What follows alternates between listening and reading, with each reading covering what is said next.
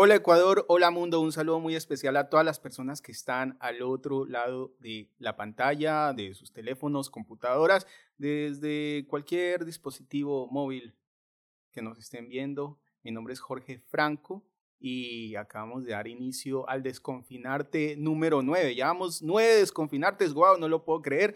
Y esto es gracias al apoyo de entidades y también eh, bueno, emprendimientos como La Culata, también agradecimientos a Diva Nicotina, agradecimientos a Coctelitos, a 200 Millas Restaurante, también a Costillón Morolup, también quiero agradecerle a Fundación Garza Roja y a Garza Roja Parque Cultural. Ya saben que nos pueden seguir a través de todas las redes sociales, estamos como Desconfinarte y también como infograma.net. Y quizás para la invitada de hoy obviamente no necesite mucha presentación, es prácticamente ya un hecho que uno vea por ahí las noticias de cultura en, la ciudad y en el país y siempre verla ahí de protagonista, eh, contándonos un poquito de lo que hace. También siempre eh, es de las personas que no se quedan con las cosas que hacen, eh, siempre una fiel crítica también, pero también con bases de lo que hacen nuestras entidades públicas, públicas y nuestras porque nos pertenecen. Y bueno, y así más preámbulo, le doy la bienvenida a María Fernanda López Jaramillo. ¿Cómo estás, María Fernanda? Bueno, muy bien. Eh, perdón por la tardanza. Seis años en Guayaquil todavía me pierdo. Bueno, siempre me pierdo de una u otra forma, pero ya llegué. Y algo olvidadiza también, porque ya habías estado por aquí. Sí, ya había estado por aquí, pero así es, es que tengo varias cosas en, en la cabeza siempre al mismo tiempo, entonces ahí es medio difícil y uno que ya pues tiene sus años que no pasan en vano. A ver, Mafo, en alguna, Mafo, porque así te conocemos. Estás muy bien. O como la señora de los... De los Grafs, también a veces. ¿Llevas el señora con orgullo? Mm, por supuesto, esa, es una anécdota que, que, que, la cuento de, por qué es la señora de los Grafs. No es un tema de ego como algunos haters, algunos haters por ahí. No es un tema de, de ensimismamiento ni de no sé qué. No, es más bien un tema de reivindicación porque tuve un problema con, con un ex, ahí un malcriadito, que empezó a, hacerme la vida imposible, entonces me andaba poniendo la señora de los skaters, la señora de los raps, con una cuestión como peyorativa, ¿no? Diciendo que ahí voy con todos.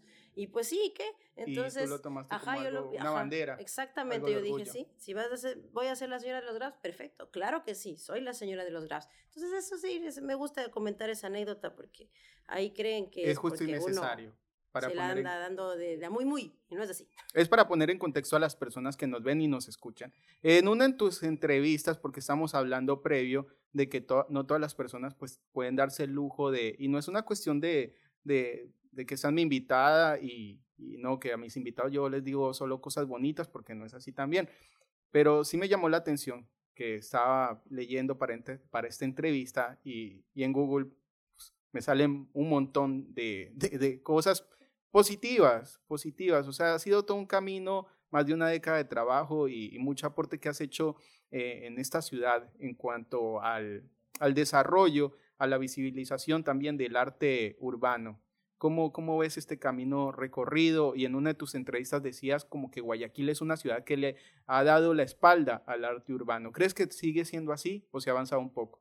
Esa es una, una pregunta que suelen hacerme y yo sigo con una mirada eh, pesimista realmente, ¿no? Yo, este, pese a que se han hecho algunos avances, que como todos saben, pues la cátedra de arte urbano y la Huartes, la incursión en el museo, que no es por legitimar a nadie, siempre lo digo, es más bien por un tema de demostrarles a las nuevas generaciones que hay otros artistas que no son, y hay otros curadores, no siempre los cuatro que tres siempre estamos escuchando en la ciudad, es un tema de derechos, ¿no?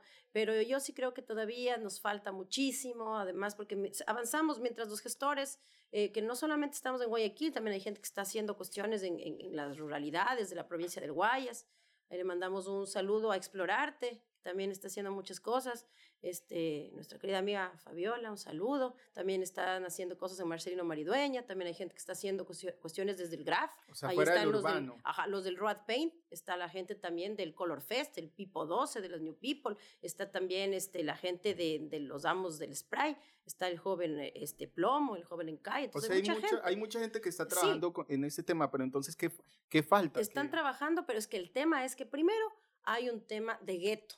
O sea, eso también hay que reconocer. La gente del graf trabaja con gente del graf, puro grafitero. O sea, entre ellos, exactamente, como pasa en el arte, entonces es el gueto. el gueto del Graf, y está bien, hacen sus cosas, los unos, otros están acá. En la parte que la gente que hace cuestiones en la ruralidad está en la ruralidad y todo. Yo estoy aquí en Guayaquil, entonces lo que yo siempre les he dicho, y en, y en Guayaquil también hay gente que hace muchas cosas interesantes. Está Iván Casanova, que está con un proyecto interesante en lo que es Urdenor. También, bueno, no quiero hablar de otros personajes porque ya se han hecho bastante propaganda a raíz del municipio, ya están bastante ranqueados. Pero de ahí hay mucha gente que está trabajando en barrios, en comunidades. Nosotros ahora estamos trabajando en un proyecto haciendo calle en Santiaguito Roldós, que nos ha invitado a la Universidad Católica, etcétera. Entonces, hay muchas, muchos, muchos elementos, muchos protagonistas del, arte de calle, pero lo importante es juntarnos todos. Yo realmente no, no, no estoy muy de acuerdo con que si uno brilla más, menos más, estas cuestiones subjetivas, ¿no? Si a alguien le gusta ir, dar entrevistas, si a alguien le gusta hablar de su trabajo,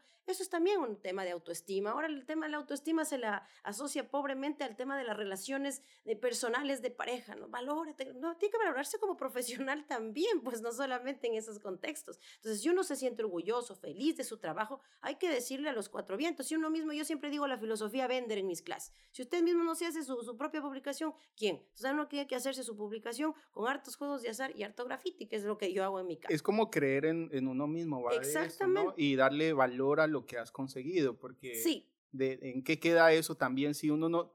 A veces parte de que uno se la crea, que uno mismo se la crea, que uno mismo tenga esa confianza y si no la tienes, eh, está difícil proyectarlo también. Y además, si la gente lo ve como ego, si lo ve como, como arribismo, si lo, que la gente vea las cosas como le dé su regalada gana ver. Uno finalmente sabe qué es lo que está haciendo bien, lo que está haciendo mal. No, no somos perfectos. Yo siempre digo, uno puede mejorar, ¿no? Un título de PhD no te hace. Ahora también veo gente muy resentida, que le tira los títulos. ¿Por qué se enojan con la gente que tenemos un título de maestría, de PhD? ¿Cuál es el problema? Tan complicado que es conseguir una beca estudiante estudiar peor sola, peor acompañada de dos niños. Es complicado. O sea, llama la atención porque es complicado. Esto, en, vez de convertirse como en un ejemplo, quizás seguir, o sea, tampoco es que tenemos la obligación de ser ejemplos de alguien, Exacto. pero si es una persona que está, no está haciendo nada malo, sino que está, haciendo, eh, está obteniendo cuestiones muy, muy positivas y, que esto tiene un impacto también en el país, debería ser un, un, modelo a seguir. Claro, pero ahora es malo ser profesora, es malo estar en la academia, es malo tener un PhD, es malo tener más de 13 años de trayectoria, es pésimo, es súper malo. Y si es que hablo de eso, es más malo todavía porque uno es egocéntrico,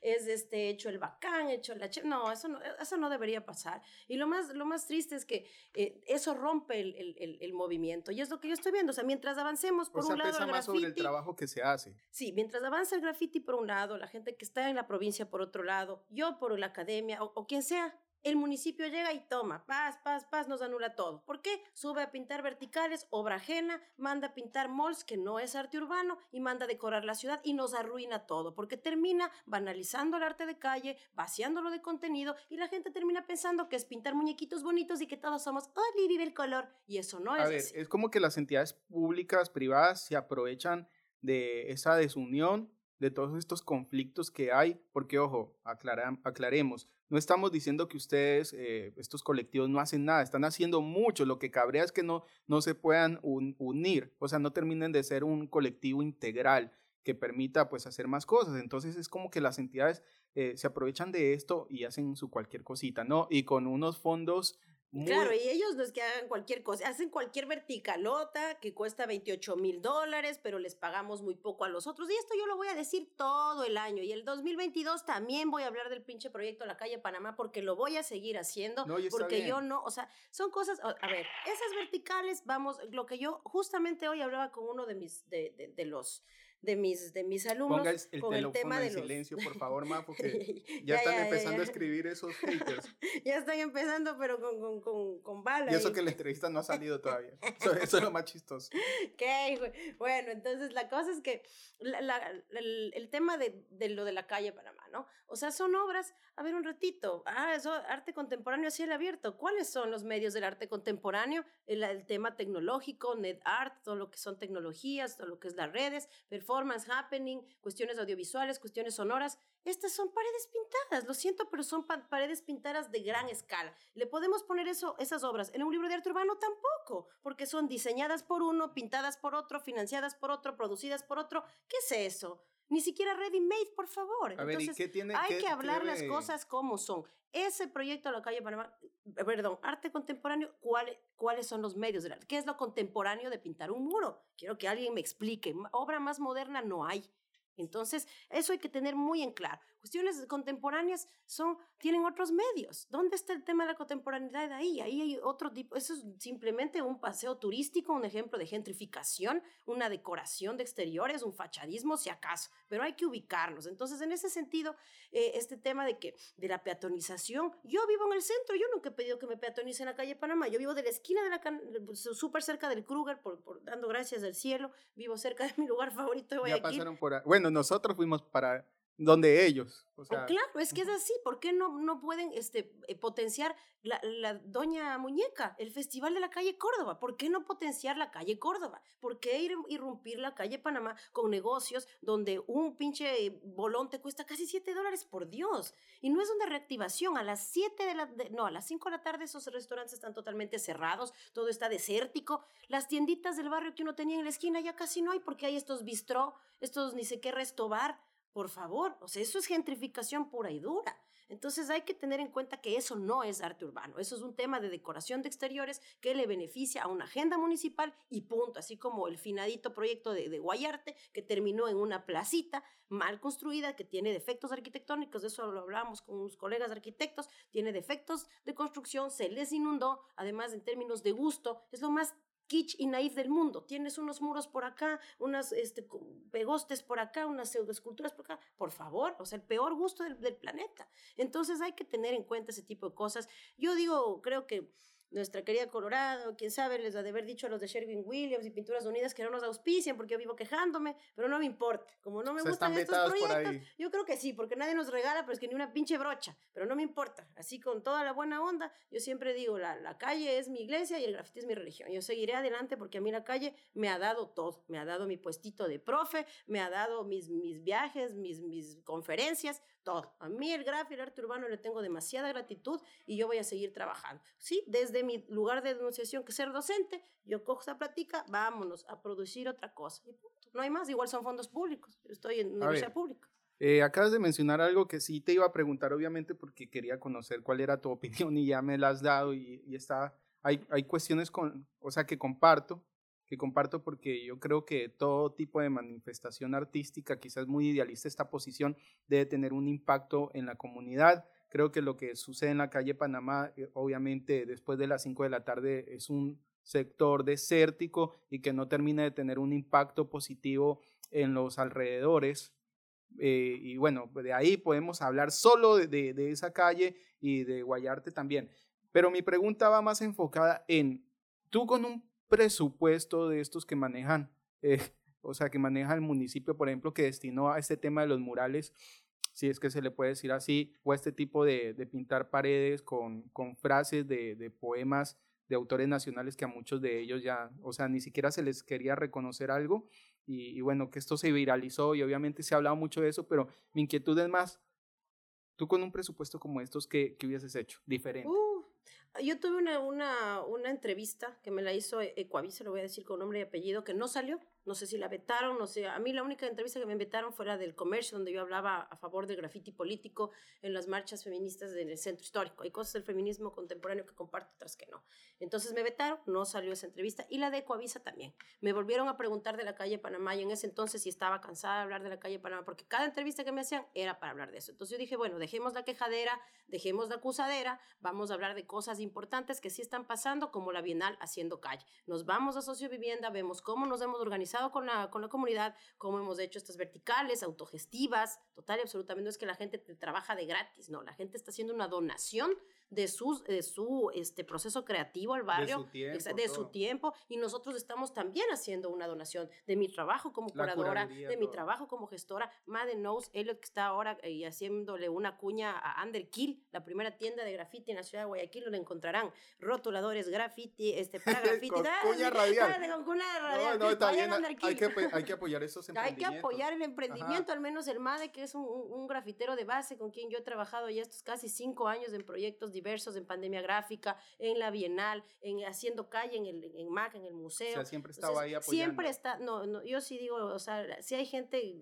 con la que uno, yo soy única hija, a mí la vida no me dio hermanos, de, hermanos, hermanas de sangre, pero si la vida me dio un hermano absolutamente que lo he encontrado en el camino, ese es el madre, o sea, absolutamente, o sea, gran trabajador, gran colaborador y gran amigo. Entonces, con él hemos o sea, tú le pondrías, con, esos presupuestos le pondrías el comisariato. Yo le pongo el, todo ahí, el comisariato de Graf al madre, o sea, yo le tengo mucha, mucha gratitud. Y es verdad, o sea, yo les decía, con 28 mil, miren, cada, cada, cada vertical de, de, metros, de 6 metros de ancho por, por casi 8 de alto, no se te va más de 100 dólares, brother, en, cuestiones de acrílicas, o sea, solamente con pintura acrílica, no estoy hablando con aerosol, pero no cuesta más de 100 dólares, incluidos el, el, alquiler de los andamios. Esto, ojo, sin pagarles a los artistas, pero si tú haces una tabla de pagos y contratas un artista de trayectoria inicial, ya le podrías estar pagando unos de 500, 800 dólares el muro. Si es que estás trabajando con alguien de una trayectoria intermedia, gente que ya lleve pintando en calle unos 5 años, que haya ido a,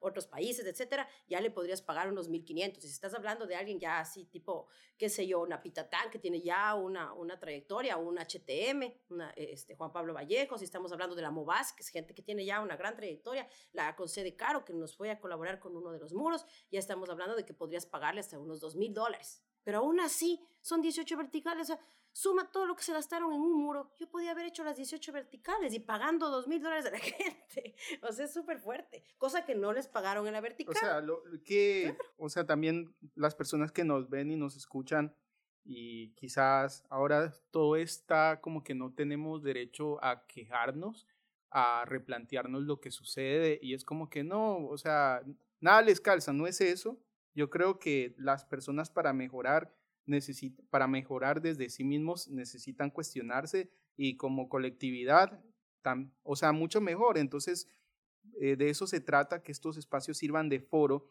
de conocer diferentes perspectivas sobre temas que, que nos añaden, que nos acogen o, o que suceden aquí en la ciudad de, que habitamos. Por eso es importante hablar de esto. No crean que es un abrimos micrófono solo para quejarse. De hecho, qué bacán que estés acá porque ¿Quién más para hablar sobre arte urbano que una persona que ha dado, o sea, mucho de su vida, mucho de su tiempo en ello?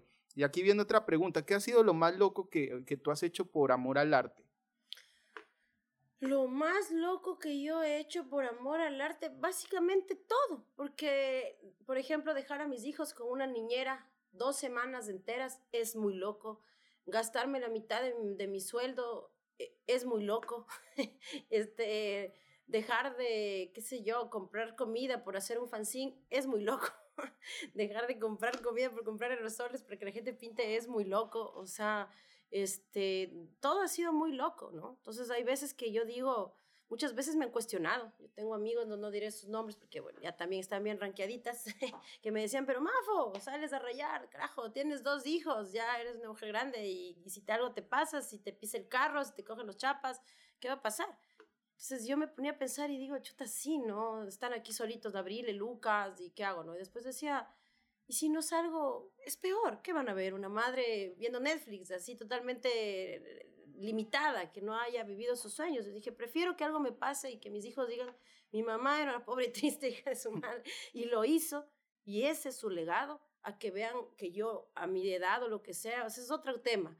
Las nuevas generaciones ¿Qué, a los 30 están muertos. Esos memes que ahora salen, ¿no? A los 30 es que yo a los 30, carajo, yo voy a cumplir 44 años y me siento mejor que nunca. Yo, yo me siento crack de la vida. O sea, no tengo nada que envidiarle a ninguna muchacha ni a nada, nada. O sea, así como estoy. Puro colágeno, puro colágeno. Sí, bueno, un saludo para mi novio. Ah, sí. No, me refería a. ¿A quién le pasa con nueve años? No te lindo siempre. Ojo que no me refería a eso. No, pero también yo sí. Está bien, aprovechas para Sí, aprovecho para hacer otra cuya comercial.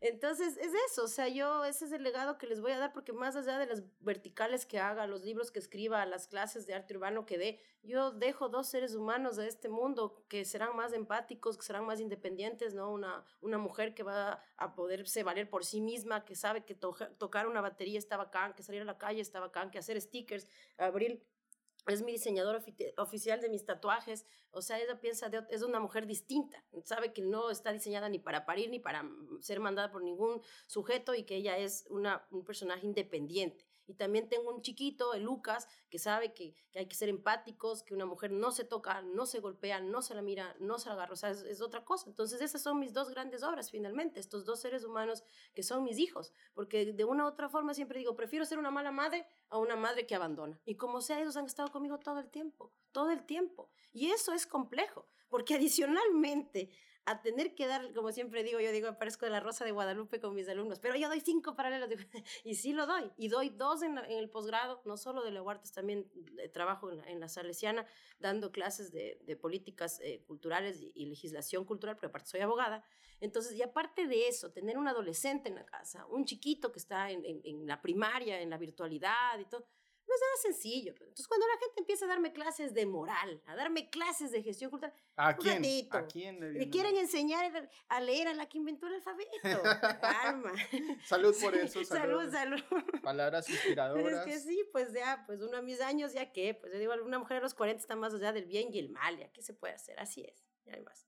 ¿Escucharon, señoritas, que son amantes de los memes, es que es verdad, ¿no? Ahora todo esto... No sé por qué creen que a los 30 se les acabó la vida. Es que debe, será que mi generación crecimos con un norteño, con Tampico y comiendo las chancrosas de la esquina. O sea, nosotros salíamos a tirar piedras en Quito. Yo soy longa serrana, a muchísima honra. Yo feliz de haber nacido en, en los Andes. Entonces nosotros nos criamos súper distintos. O sea, si no llegabas a la casa a tal hora, tabla. Si no hacías no sé qué, tabla. Si te embarazabas, vaya con su guagua. Si es que te ibas a la casa, chao. Si te gustaba cualquier huevadilla, fuera. Así era mi mamá, era así. Y le hago otra cuña comercial a mi madrecita que me crió así, pero vea, menos, menos ocho en la libreta, tabla. Así era mi mamá. Y le agradezco, vea, yo llegué a un, a un doctorado. Ahí están los resultados. Y siendo tremenda fiestera y tremenda chupadora que he sido toda la vida. una, una doctora, como dicen en Colombia por ahí. A ver, si sigamos en el tema de las redes. O sea, el tema de las redes sociales lo menciono por, porque estábamos hablando de este tipo de memes. Y es, ¿qué sientes tú como María Fernanda López? Uy, ya estoy preguntando como en esos programas de farándula. ¿Qué sientes tú como María Fernanda López de que, de que tú subes una foto X o, escribes algo X y termina siendo medio viral, tiene un impacto así, a que como hablamos tras, tras cámaras de que, no sé, se viene una bienal, se viene un taller y cuestiones así, y es como que no le paran mucha bola eso te cabrea, ya dices, bueno, quizás este no es el nicho para el, trabajo que hago. ¿Cómo lo tomas? O sea, yo tuve una postura muy radical hasta hace unos años. Yo fui muy radical con el tema porque igual muchas, muchas este, amigas muy cercanas, grafiteras, artistas urbanas muy famosas, empezaron a pintar en bikini, empezaron a pintar con el mega short, que uno no sabía si es que la toma era para el culo o para el muro. Entonces, y yo decía, oye, hay que, hay que sopesar eso. Pero claro, obviamente mis amigas, mucho más chicas que yo, 10 años, 15 años más chicas que yo. Entonces yo era como, o sea, no juzgando, porque cada quien hace con su, con su cuerpecillo lo que, lo que quiera, pero les decía un poco de, de, que les admiren por su obra, ¿no? Pensaba yo hasta cuando ya empecé a ver que el morbo vende de una otra forma. Entonces yo dije, bueno, el morbo vende. Entonces en un tiempo de que antes yo, yo siempre fui muy hippie. Yo, me, yo entré a un salón de belleza a los 35 años. Nunca me pintaba las uñas, me, me importaba un poco o nada el pelo, peor, darme la queratina. Hasta ahora digo, medio cara lavada. Entonces, pero un tiempo como que sí tuve conflicto con entrar a la década de los 40 y pensé, a ver qué me pongo. Fue puta el voto, empecé a hacer ejercicio y, medio como me, me, puse medio bien, medio me desenté por ahí. Yo dije, vamos, lo que no se vende, no se muestra, no se vende. Ah, fue. entonces empecé a hacerme unas fotos ahí y, dije, voy a publicar, pues a ver qué, cuál es la buena. Y sí, entonces también empecé a reflexionar que es como que la mujer tanto hablamos que el machismo, que el patriarcado, las mismas mujeres son bien machistas, bien patriarcales, porque es como que el twerking y la huevadita es hasta los 20, ¿no? Y ese es como, el, como el perreo salvador. A ver, un ratito, mi Bessie que está cuidando cinco guaguas que no se siente bien con su cuerpo, no, no, no es un perreo salvador. O sea, hay que tener en cuenta, o sea, quién puede, y es un tema de clase, ya me, voy, ya me pongo profunda y marxista. Entonces es un tema de clase, quién se puede cuidar, quién puede ir al gym, quién se puede meter la mesoterapia, quién se puede hacer una lipo, es cuestión de clase, no todo el mundo puede hacer eso. Pero quien puede medianamente acceder a eso, ya está en otro momento, se puede liberar, porque el, deseo o, la, o la belleza en una mujer no muere a los 20. O sea, una mujer no tiene fecha de caducidad en su sensualidad ni a los 20 ni a los 30. O sea, eso es inmaterial, porque finalmente somos de energía, ¿no? Y siempre digo, lo que menos se me va a marchitar, a menos que me dé Alzheimer, es mi hermoso cerebro, que es lo más bello que creo yo tengo, y mi corazón. Entonces, y, ya tiene este, y mi corazón, sí, bueno, siempre digo, nada es eterno, todo es posible, pero por ahora sí tiene. Sí, está bien, está bien. Es, es, que uno nunca debe decir, yo al menos si me hubiera casado tendría cinco divorcios, pero ese es otro tema. Esa es otra historia.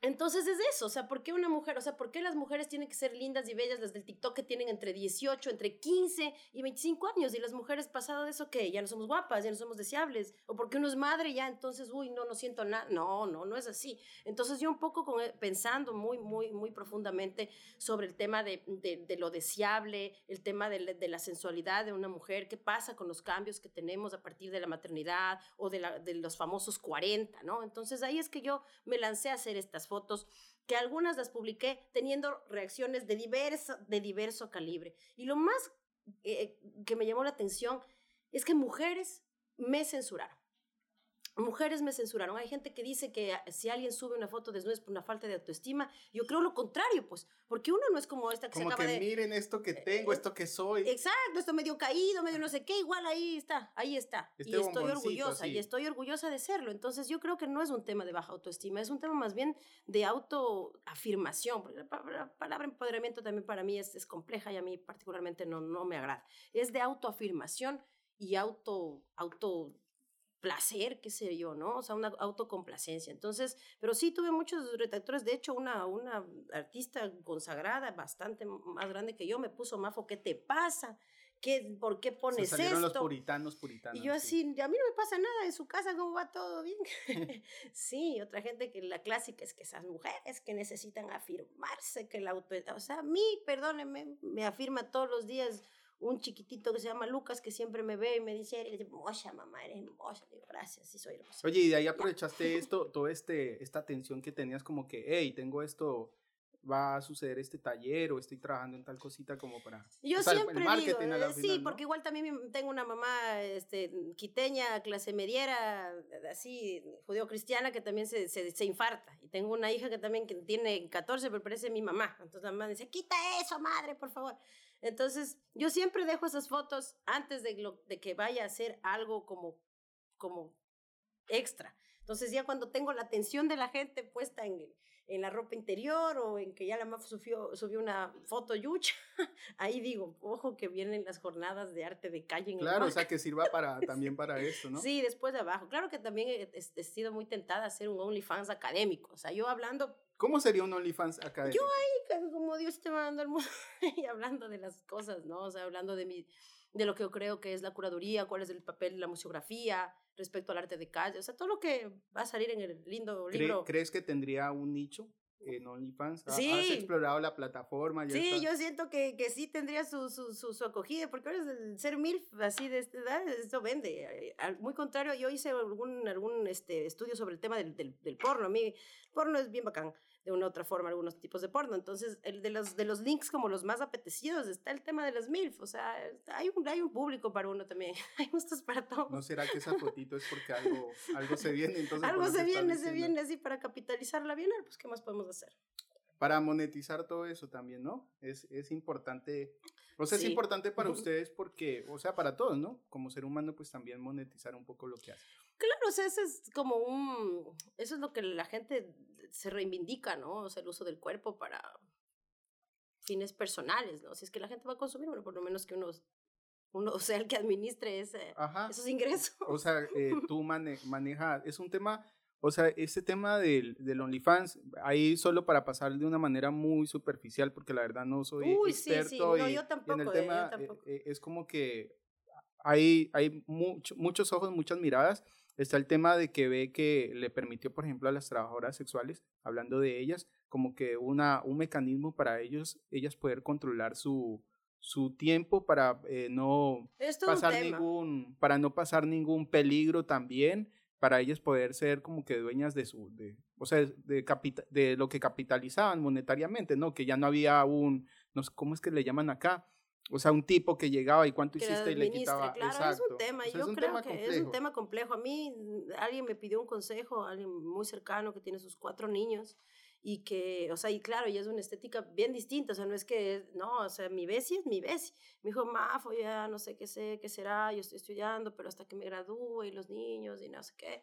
Yo le dije, hágale, Bessie, si es que, y de verdad que hay gustos para todos, hágale nomás, porque ¿qué se puede hacer? O sea, es un tema complejo, la verdad. Sí, es muy, muy complejo esas, esas cuestiones. Yo si tuviera un OnlyFans, tuviera un OnlyFans de bicicletas. Solo de bicicletas así guapas, yo qué sé. es algo que se me viene. académico. Está bien. E, está, ustedes en los comentarios pueden dejarnos así como su respuesta, su aporte, si tuvieran un OnlyFans, de qué lo tuviera. Y bueno, siguiendo, retomando el tema eh, de, de, lo que estamos hablando en un inicio, me interesa mucho saber cómo, cómo se financian ustedes en lo que es la autogestión, pues también, en parte tú lo dijiste, que te ha tocado por amor al arte poner de, de tu bolsillo, también nos has contado un poco que que por hablar mucho, eh, o sea, por ser crítica de la gestión de, de, la alcaldía, pues ahí la Colorada pareciera que hablaba con, con empresas de, de pinturas que no, las auspician, no les dan nada. Entonces, ¿cómo hacen ustedes para tener ese impacto? Porque su merced como que también a veces se queja y se lo digo en la cara, por ejemplo, como lo decías, no, es que a mí eh, los medios ya no me paran bola y uno revisa y puras entrevistas de, de, la doctora aquí presente. Entonces, ¿cómo es la cosa? Pero a lo que voy, a lo que voy, es de que es lindo esto de que ustedes, por ejemplo, más allá de la calle Panamá y todo esto, llevan este trabajo a, a la periferia y es como que también más allá de dejar un mural, así algo que sea bonito, un diseño, un arte, pues también trabajan con las comunidades, ¿no? Y, y eso es importante para que siga existiendo este trabajo como hacen para financiarse. Ya, o sea, pero para cerrar el tema de los medios, o sea, cuando nos buscan a las personas que somos, o sea, que sabemos del tema del arte urbano, cuando es un tema de exotización. Algo polémico. Exacto, cuando quieren bronca, ahí sí hay que buscar a la doctora, porque como la doctora no tiene pelos en la lengua, como no le importa, como no tiene ningún tipo de jerarquía, y, y la verdad es que muchos de los nombres rimbombantes de esta ciudad de curadores, en mi mundo no son absolutamente nadie. Entonces yo puedo decir, o sea, sin ningún pelo de, pelos en la lengua. Entonces, ahí sí me buscan, ahí sí están hablando. Pero cuando hay un proyecto de investigación, ahí no hay ningún, ningún artículo. Cuando vamos a, curar una obra de un ecuatoriano, o sea, un, ejercicio curatorial en Ciudad de México, yo como le decía ahora a la periodista de la Universidad de las Artes, ¿cuántos de mis colegas este, profesores de la Universidad de las Artes han dado conferencias internacionales en los últimos cinco años? Quiero saber, quiero saber. Yo he dado las conferencias, que en, que en Holanda, España, Inglaterra, México, o sea, yo di la conferencia magistral de la FADUNAM, o sea, la Facultad de Artes y Diseño. O sea, no va a ser porque hablo huevadas. En el fondo, claro, y esto obviamente pero no, Pero, pero algún coleguita va a hablar de salsa en la universidad, en el sport, uy, todas las cosas. O sea, vamos a sacarnos una curaduría trasnochada y vamos a hacer reciclaje curatorial. A ver, traigan las obras y pongamos, hagamos una linda expo en el... Ay, sí, hay que hablar de resistencia. Entonces, yo estoy aburrida y cansada de la exotización del arte urbano. Porque cuando necesitan chivos expiatorios para hablar de temas que nadie va a hablar, porque igual también tengo otros colegas también en la U que dicen, ay, sí, la calle Panamá, que qué horrible, que ni sé qué. A ver, papacitos, pongan el nombre, así como yo digo, y quéjese. Y todo el mundo así guarda las pistolas. Porque, porque tienen miedo, porque no les gusta, qué sé yo. Pero eso no me gusta, que cuando hay que hablar de cosas positivas, no hablan con el arte urbano. ¿Y por qué crees que pasa? Eh, eh, o sea, tienen esa mirada así hacia el arte urbano. Porque aquí todavía no se le da la importancia. O sea, aquí la gente cree que, que, el artista urbano es un artista que no tiene, o sea, que es primero autodidacta, cosa que es un estereotipo, que es el pandillero, y además confunden mucho lo que es graffiti con lo que es arte urbano, con lo que es muralismo contemporáneo y con lo que es arte de calle, lo que es arte público y, y demás, porque hay un montón de Todas las ramas que hay ahí. Entonces, por eso yo sí digo, o sea, por ejemplo, ahora que vamos a sacar, eh, que voy a sacar el libro, ¿A quién le importa? A nadie. Por eso ya no lo voy a sacar aquí, voy a México. Ahí estamos más tranquilos. O sea, mira, no, no, no, creo que sea así tampoco porque ayer, antes de ayer, estaba ahí en redes sociales y estaba viendo que la Casa Morada eh, va a sacar un libro en el, marco de, la Feria del Libro sí, de un artista de, de, hip hop y bueno, es medio de esta cultura y de poesía también. Entonces, mira. Sí, es que ahí tiene, eso tiene que ver con, con, con, con María Paulina Briones. María Paulina la Briones de ella es, muy importante. una persona total y absolutamente eh, como ella se conmueve con lo nuevo. ella, todas las, las conferencias que, que, yo daba del arte urbano, quiero saber, Mafo, ¿de qué se trata? Y de hecho ella me apoyó para traer a dos artistas urbanos colombianos en el marco de la Feria del Libro de la O sea, desde literatura. No, no la trajo artes visuales, no la trajo transversal, que es donde yo doy clases, no, literaturas. Súper bien. O sea, una disciplina que quizá no... Sí, sí, literatura nos apoyó. Claro que artes visuales luego mandó a borrar esas paredes. es un clásico. Pero bueno, ese es otro tema. Entonces, eso es, eso es lo que a mí no me agrada, ¿no? Que para, para, para la puñetiza, para el bochinche, para la bronca, como saben que yo no tengo lío, ahí sí están es invitando como el morbo, es el morbo, exactamente. O me saco la ropa o con quién hay que pelearse y ahí estoy. Pero si es que tienen que valorar lo que es una línea de investigación, si tienen que leer un libro, si tienen que ver una ponencia que yo he dado, tienen que, ah, o sea, ahorita yo igual he publicado como dos, dos textos, al menos uno, hay dos revistas indexadas únicas en el mundo. Indexadas son de corte científico, que para que te leen los pares durante un año. O sea, un artículo sale al año y medio de que te revisan y te revisan y luego te traducen a otro idioma, lo cual es un orgullo. O sea, Ahí sí nadie dijo nada. Publicamos en la New York Magazine en dos idiomas por primera vez porque yo me le paré al consejo editorial y les dije, bacán, ustedes solamente publican en inglés, a mí no me interesa, porque no van a entender la gente para la que yo escribo. Bueno, saquemos en español, Mafo, bacán. o sea, entonces estos logros, Mafo, no, a veces no sientes, parafraseando un poco al, al expresidente de Ecuador que decía que no es que él era malo, sino que necesitaba como que un mejor pueblo, algo así. No, no te pasa como así. No, no llegando a ese nivel, pero como que, ¿qué, ¿qué, más necesitamos? O sea, no solamente tus logros, sino todo lo que, lo que ha pasado, lo que se ha trabajado, y es como que el arte urbano sigue teniendo esta mirada. Es que lo que pasa es que mientras el, ciertas generaciones de, de, curadores, de críticos, sigan teniendo voz y voto en esta ciudad, porque es en esta ciudad, por fortuna es en esta ciudad, porque para, más allá del, del, del puente ya nadie les cacha. Entonces lo importante es, salvo pues, algunas excepciones, pero lo importante es que se renueven ese tipo de, temas, ese tipo de estéticas, ese tipo de discursos, porque realmente ya es lo, o sea, hay gente que tiene otras, otras, otros intereses, y eso es lo que sí me gusta. Por ejemplo, ahora algunas tesis que he podido dirigir de algunos alumnos que ha sido muy complicado dirigir. Cierto que soy titular, ha sido complicado, pero es importante renovar, renovar los espacios, renovar los, las temáticas, porque hay gente que no, no necesariamente va a ir a un cubo blanco o quiere hacer el, el arte que, que, se espera que se haga, ¿no? Hay gente que le interesa estar en comunidad y que tampoco es la panacea, pero sí hay otras opciones, ¿no? Eso es lo que yo, lo que yo creo. Pero mientras se sigan dando los espacios para preguntar qué esperamos del arte de los mismos, pero para el bochinche busquemos a los otros, eso ya. Es que nos, nos, nos dejan en la dicotomía modernista, ¿es arte o vandalismo? De otra forma, yo estoy en el vandalismo, pero cuando pregunten qué es arte, van, van a invitar, van a hablar con otros críticos, y eso a mí me fastidia, a mí ya me llega el pincho, como dirían en, en Perú, ya, no más. ¿Qué pasa por tu mente cuando sales a rayar?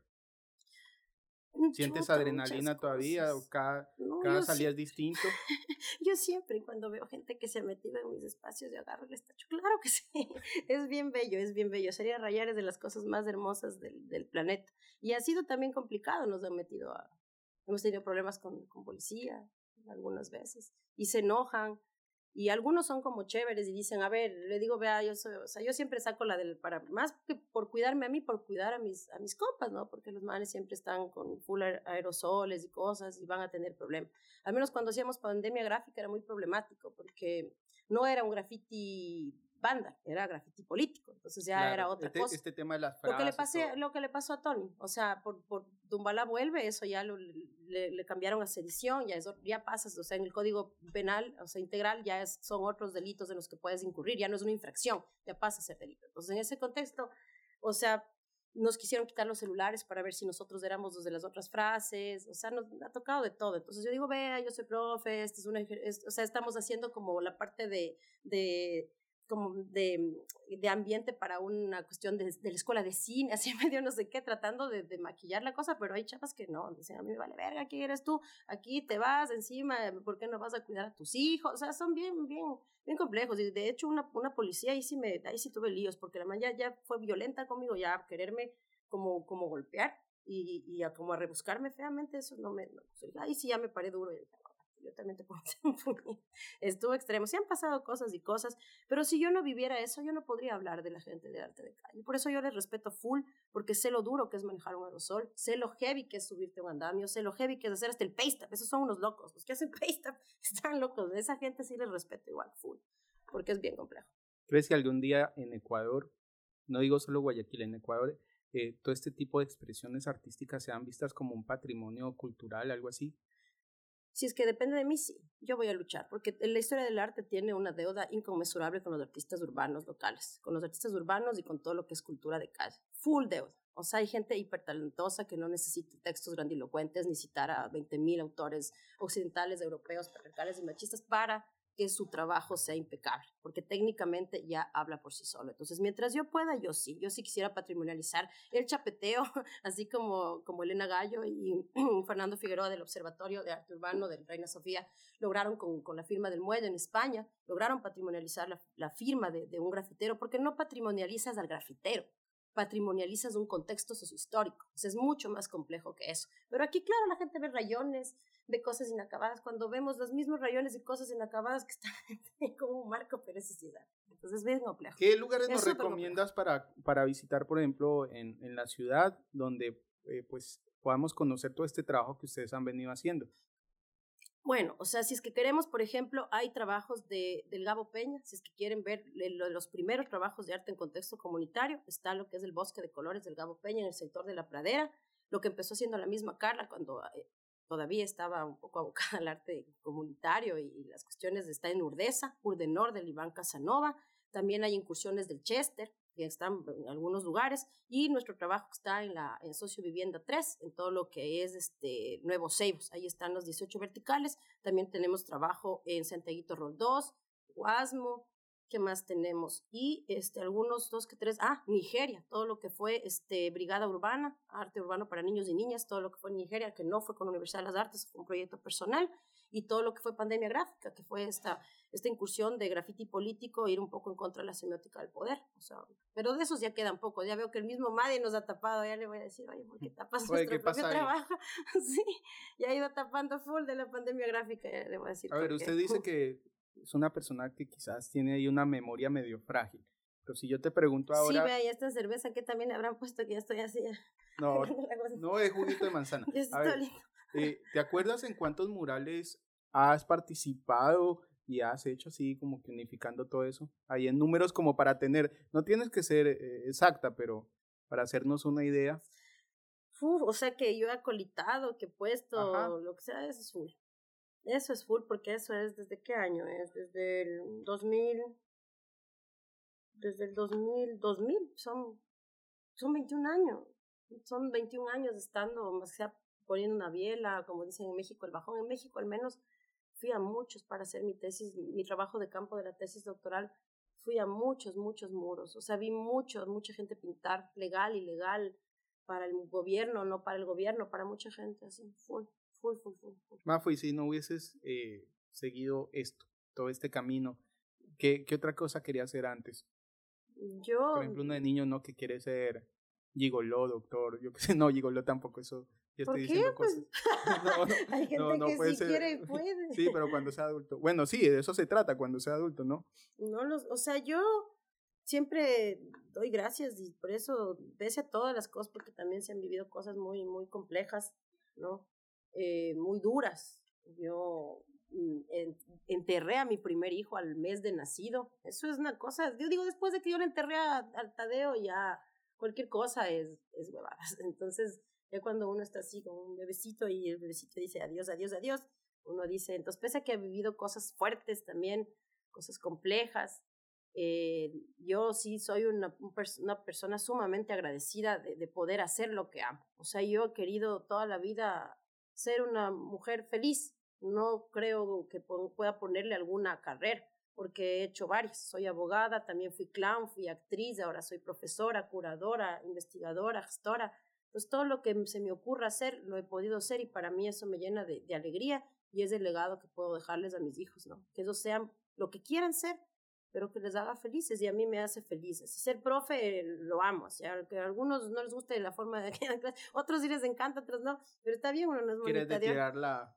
Claro, pero yo soy, para al menos yo soy feliz dando clases, a mí me encanta full, virtual, no virtual, me encanta dar clases, me encanta la museografía, la, la curaduría, me encanta hablar del urbano, me encanta salir a rayar, me encanta todo lo que yo hago, gestionar, preparar los proyectos, ir a golpear las puertas, ir a los museos, hablarle a los niños. El fin de semana pasado les hablaba a los scouts de arte urbano. También ser mamá, a veces me gusta, otras veces no me gusta. Tener novio me gusta, otras veces no me gusta, pero todo, todo hago. Lo que no me ha gustado es ser única hija. Si hubiera querido tener hermanos, hermanas, pero bueno, igual la vida me los dio. Pero bueno, como dice la vida sí, me los dio. Sí, sí, es lo único, pero de ahí yo sí soy muy agradecida. Mafo, la verdad, gracias por visitarnos hoy. Eh, nos quedamos con algunas cosas que pueden ser, podríamos hablar en una próxima entrega. Por ejemplo, hasta eso, ver si ya tienes el OnlyFans también, cómo te fue en México. esta, esta publicación no le gustó a mi novio. y bueno, eh, a ustedes que están al otro lado de la pantalla, o de sus celulares, donde sea que se encuentren, si llegaron por accidente, esto es Desconfinarte, un espacio donde hablamos un poco pues de arte, de cómo les ha ido a los artistas, a los gestores culturales antes, durante y después de, de la pandemia, que ya se está reactivando pues un poquito el sector, la industria cultural que siempre ha estado tan golpeada en nuestro país. Y si tienen alguna sugerencia, algún artista que les gustaría que pase por aquí, lo pueden dejar en los comentarios. Y Recuerden, bueno, me acuerdo, recuerdo agradecerles también a La Culata, agradecerles a 200 millas, agradecerle a Costillón Morulup, agradecerle a Coctelitos, Fundación Garza Roja, Diva Nicotina y Garza Roja Parque Cultural por su apoyo. Mafo, éxitos por allá en tierras mexicanas. Y con ustedes hasta una próxima oportunidad. Esto fue el Desconfinarte número 9. Chao.